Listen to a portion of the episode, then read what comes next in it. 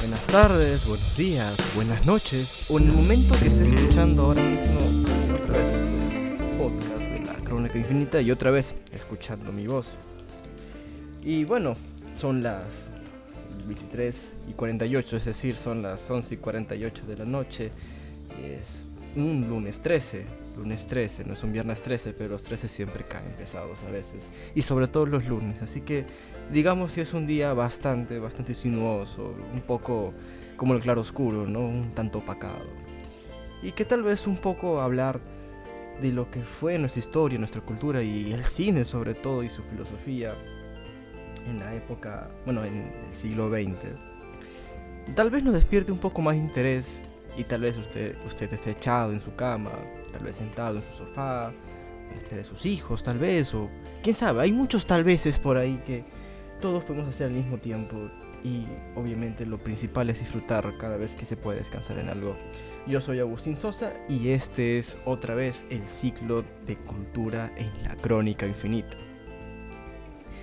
Y hoy en día vamos a hablar sobre todo sobre el cine y la filosofía, vanguardismo, realismo e historicidad en Francia del siglo XX y por qué ha hecho tan, pero tan profundamente un gran amaga en nuestras raíces y qué sería el cine de, hoy, cine, el cine de antes de Francia, el vanguardismo y los filósofos de aquellas épocas y también sobre todo eh, este acontecimiento, bueno, estos movimientos literarios y también políticos que hubo en esos momentos. Si queremos hablar de Francia tenemos que hablar de Proust y la búsqueda del tiempo, de Sartre y la astausia de existir, de Camus y el absurdo de vivir, de Simone de Beauvoir y el feminismo moderno, de Beckett y el pesimismo nihilista, de Alain Joret y la nueva novela, y Francia, París, irlandeses y argeninos, hasta hubo españoles que se entraron en esta idea francesa, como fue César Moro hasta César Vallejo, pero todos constituidos en la vanguardia francesa y la idea de representar el mundo de la posguerra. Este es el ciclo de cultura en la crónica infinita, un lugar para pensar y dudar de todo.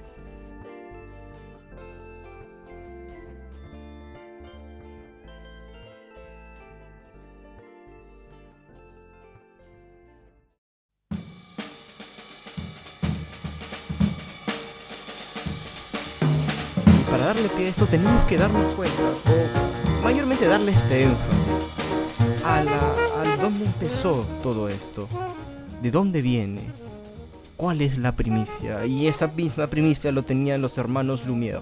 Luis y Auguste Lumière en la historia del cine se debe a dos hechos muy decisivos, pues su capacidad de situar la cinematografía como el estándar técnico de todo lo que es los archivos que pasaban en la posguerra y también en la guerra, o sea, hablamos de fotografías, también hablamos de cortometrajes, la, ya, se, ya en ese momento se, estaba, se había creado en Inglaterra y en Estados Unidos la cámara, pero para que se pueda filmar. Y ellos usan obviamente este elemento para poder tener reportaje, archivos guardados de lo que ha sido lo que, los acontecimientos de aquellas épocas. Es decir, tener al menos una idea para la posteridad. Y esto, y así también lo pensaron los Lumière en grande. Y gracias a eso eh, tenemos una filmación muy icónica de aquellas épocas ya entradas, entrando al siglo XX, 1907 por ahí. La coronación del zar Nicolás II de Rusia. Que eso fue obviamente en 1896, pero lo que pasó fue que luego se hizo muy viral. Porque si no fuera, si no fuera por este primer paso, los demás autores, mejor dicho cineastas y directores y también eh, escritores, no hubieran existido jamás. Y de ahí viene George Méliès que es obviamente una referencia y la piedra angular de todo el cine en el mundo. George Méliès, antes de dedicarse a las imágenes de movimiento, era un director, propietario y mago en el Teatro Robert en una sala de variedades. Él, empezó experimentando, digamos, cosas cotidianas, digamos, con otras caseras, pero luego sus cintas fueron interrumpidas por un error y así encontró los trucos que puedes hacer podemos decir, los primerísimos primeros, primeros planos, ¿no? También el plano el plano en picado, digamos que ya se estaba dando la magia del cine. Y entonces él realizó, gracias a esta, digamos, insurta no, digamos esta curiosidad que él tuvo de joven, eh, a, adaptar cuentos a cuentos anteriores. O también y también obras literarias como el Fausto de Goethe o Hamlet y Robinson Crusoe también hemos visto películas históricas como de Juana de Arco. Y esto, sobre todo, la historicidad en, en, el cine francés es, es verdaderamente una exquisitez. Porque Francia, al ver de que ha estado dominado por sí bajo un régimen, la, la Revolución Francesa, y por cierto, esto todavía sigue eh, siglos después, bueno, ahora ya no, obviamente, pero en aquellas épocas todavía se sentía el fragor de esa revolución, porque recordar que Francia también pasó por, una humillación en la Segunda Guerra Mundial y en la, primera guerra, en la Primera Guerra Mundial una vanagloria, pero que al final, como todos sabemos, eh, no terminó para bien. Es una, hizo un id y venir, ¿no? Es más o menos como la Divina Comedia, ¿no? Que fue en el cielo y en el infierno. Pero bueno, dejemos ya de pautas históricas y hablemos un poco más de lo que pasó después, cómo eh, el cine francés se pudo, eh, digamos, organizar en su propia industria, cómo el cine francés empezó a emular todo esto. Pues bueno, acá tenemos a Pathé, Romón y Claire, y Claire, para que se pueda entender mejor, o Eclair. Aunque no fue la primera fílmica, obviamente, no fue la primera industria, los Pathé fundaron, con su nombre, como su nombre indica, por Charles Pathé y sus hermanos, y fue la más grande en todas al abarcar gran parte de Francia y extender su red hacia ciudades europeas y estadounidenses. También fueron los primeros en comprender que en 1907 el negocio fue posible detrás de la distribución de sus películas, es decir, ya había una idea de comercialización, de, de, capitalizar la idea de arte a través del audiovisual para entender una idea más profunda del mundo, para que dar esta dar esta innovación a lo que es el, el pathos, ¿no? la pasión de aquellas épocas y lo que se estaba armando todavía. En aquellos momentos todavía tenemos vivo al Ulises de James Joyce. Bueno, Ulises no, perdón, a James Joyce mismo, ¿no? El gran irlandés que, que escribió el Ulises, como ya hemos dicho antes, y también Dublin. Por cierto, también tenemos que hablar de otro gran cineasta y también teatrista, dramaturgo, mejor dicho, eh, irlandés y francés, porque al final residió en Francia, que es Samuel Beckett, y era un nihilista pesimista, pero era minimalista. Era un hombre que de, de, de, parcas palabras. Y gracias a eso, pues bueno, tenemos a Pathé como Leclerc. Ahora siguiendo con lo demás, también tenemos a Alice Guy Blanchet, quien fue, además de ser la primera cineasta, que eso sí es un, es un digamos, adelanto histórico, hay cosas más, más fuertes que hizo Alice Guy Blanchet que fue una gran experimentalista, es decir, fue alguien que capacitó el mundo del estímulo. ¿Y qué es lo que hizo Alice Guy Blanchet? Pues empezó a entender de que el hombre, el hombre humano social, pues empieza a accionar dependiendo a las situaciones de lo que ve. Y pues bueno, ella hizo lo que ahora conocemos como efectos especiales en el cine, la narración más aguda, más pérfida y que también sea más eh, consumible.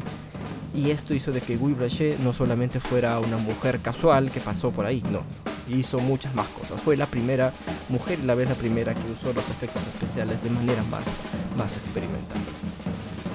Pero no podemos hablar de este gran, gran época, porque hay que recordar de que después, detrás de Alice Guichet, ha, habido, digamos, un trasfondo desde 1896, 1890 hasta eh, finales de 1915. Y hay que recordar que en este año, justamente en este año, empieza la Primera Guerra Mundial y hay una parálisis del cine. No, disculpen. Eh, termina la, Primera Guerra Mundial y una parálisis del cine. Porque ya empieza, digamos, un poco la decadencia en esos momentos. Porque la comedia francesa ya no es una, eh, digamos, una comedia que va hacia la idea del, hombre como ser social, como ser que ha vivido el sufrimiento, los estragos del amo y el esclavo, como diría Hegel. No, no, no. Ahora es un hombre social que está apabullado en el yo, como diría Hegel, en la prolongación del yo. Y lamentablemente esto hizo de que hubo muchos cauces que al final de la Segunda Guerra, pues bueno, veríamos otra gran innovación y acá viene lo mejor. Y acá venimos con los cineastas de 1930, las inversiones del tercio del siglo XX, que fueron por parte de autores como Jenny Epstein o Abel Gans en la irrupción a finales de los años 50 de las paralelas corrientes de la nueva novela hecha por este gran autor que es Alain Rillet, que también es un escritor muy buenísimo, que hablaba también de cosas universales, le gustaba mucho esta idea de los, eh, de los mundos bajos, ¿no? Alain Rillet era alguien bastante, bastante mordaz con su prosa. Y también tenemos a André Bazin, que él teorizaba y giraba la forma de aproximarse a la imagen y a sus interacciones posibles con lo no visto. Es decir, ya las primeras vanguardias en 1930 en adelante, en plena guerra todavía, se estaba ahondando más. Y es cuando ya llegamos después del siglo, después de la, guerra, de la Segunda Guerra Mundial, a 1950 y encontramos a un Sartre y a Simone de Beauvoir haciendo filosofía, a la política, a lo social y a la vez a lo cultural. Y también nos encontramos con un joven escritor venido de Argelia llamado Albert Camus, que también hizo un estrépito hermoso, digamos, pero también eh, esa idea de lo cotidiano y a la vez el aburrimiento, ¿no? El absurdo de vivir, como diría Camus, el mito de Sísifo. También este, hizo una novela que hablaba sobre una cuarentena que ahora mismo... Ah, está, La Peste, La Peste, hermosa novela también. Que eso sí, la prosa de Camus es muy simple, pero es muy fácil de, digerir y la fuerza de sus ideas van a hacer de que en este siglo en adelante, de la mitad del siglo XX en adelante, eh, vayamos a ver autores que van a revelar grandes partes, grandes partes del mundo y la forma de cómo se puede ver. Si queremos ver a uno de ellos y que justamente también en 2014 lanzó su última película, fue Jean-Luc Godard, que nació en 1930 en París, y su última novela fue Adiós al lenguaje. Es una retórica esta película de lo que ha sido el hombre después de la guerra y también después de tanto su fruto dentro de sus totalidades y sus políticas con otros países. Es un llamado llamado a la tribu no, pero sí es un llamado totalmente a la conciencia humana. También tenemos Eric Romer con el Rayo Verde, también Robert Bresson y un montón de más, ¿no? Como también Agnes Barda, Agnes Barda, para que se pueda entender mejor, o Kishmacher, que también es otro gran fundamentalista, El Muelle, también tenemos de él. Y también tenemos, eh, hay un escritor sobre todo, que vamos a entender más eh, de dónde viene toda esta revolución. Y es como dije ya de antes de Samuel Beckett. Samuel Beckett fue el que impuso esta idea del realismo y que luego vamos a ver en eh, más a detalle con Alain Robert Quillet en su película El hombre que miente. Es una película que habla de la posguerra, de un hombre que atraviesa los campos de guerra, pero a la vez atraviesa también sus propios campos de guerra. Y esto nos hace recordar esta palabra, no me acuerdo de qué poeta fue, pero fue es algo muy exquisito que es cada vez que es el que yo me levanto, ¿no? La primera granada que revienta es mi cuerpo, no, es mi cuerpo y de ella todos los días tengo que recoger los pedazos para reconstruirme. Ah, ya me acordé. Esto lo dijo Sartre. Y también tenemos eh, a un filósofo rumano, que bueno, ¿no? También este ciudad en Francia, que es este Emile Cioran.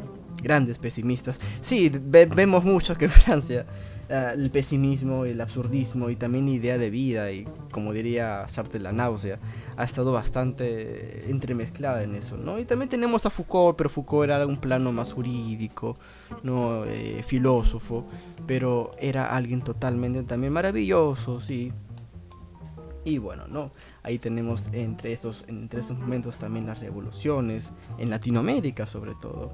Pero ya nos damos cuenta más o menos, mientras vamos hilando la idea de cine en, Francia, cómo luego se va empujando todas estas ideas hacia el mundo de América, ¿no? De la gran América, como, como hemos escuchado siempre. Estados Unidos vino ya a literalmente poner el redil en los estímulos y gracias a la, a la base de Francia, ¿no? Se pudo entender una cosa, que el hombre es un redil de tantas ideas y también de tantas, de tantas situaciones que puede resultar hasta cosmológico. ¿Y por qué digo estas palabras de cosmología? Pues tenemos, eh, por ejemplo, esta película que se hizo hace unos años, creo que en 2018-2019, como el Joker, por ejemplo. El Joker que te habla mayormente de esta idea de Nietzsche, del, hombre ha muerto, no, del Dios ha muerto, ¿no? Pero hay que recordar que Nietzsche cuando habla de que Dios ha muerto habla de la moral, habla de la idea cristiana, pero también habla de algo mucho más profundo, que es la idea social, y cómo esa se va depravando a sí misma, porque el propio hombre no tiene adecuación principal para entender el equilibrio que necesita un Estado. Y por eso dice Nietzsche mayormente que el hombre no es un ser racional por instinto, es un ser eh, afectivo, digamos, sentimental. Y que por ello eh, ese instinto más animal va a, revertir en todas sus estadísticas. Y en esto podemos ver obviamente a Taxi Driver, a Tarantino, digamos, con sus películas como creo que fue Kill Bill. Discúlpeme, yo en cine americano no soy tan bueno, pero sí, sí, podemos darnos una idea de que el cine americano viene ya no con esta idea pesimista, sino con esta idea de estimular. Y es por eso también de que el cine americano ha salido a luz. Y bueno, entre ellos tenemos a autores, ya hablando un poco de literatura, que han inspirado esto, ¿no? Por ejemplo, Patricia Highsmith, ¿no? Con su, su saga de Ripley. O también Raymond Carver. También tenemos a Paul Auster, el Scriptorium, ¿no? Y un montón de cosas más. Pero acá dejamos ese ciclo de, de cine, filosofía y literatura sobre Francia en el siglo XX y bueno, será hasta la próxima oportunidad.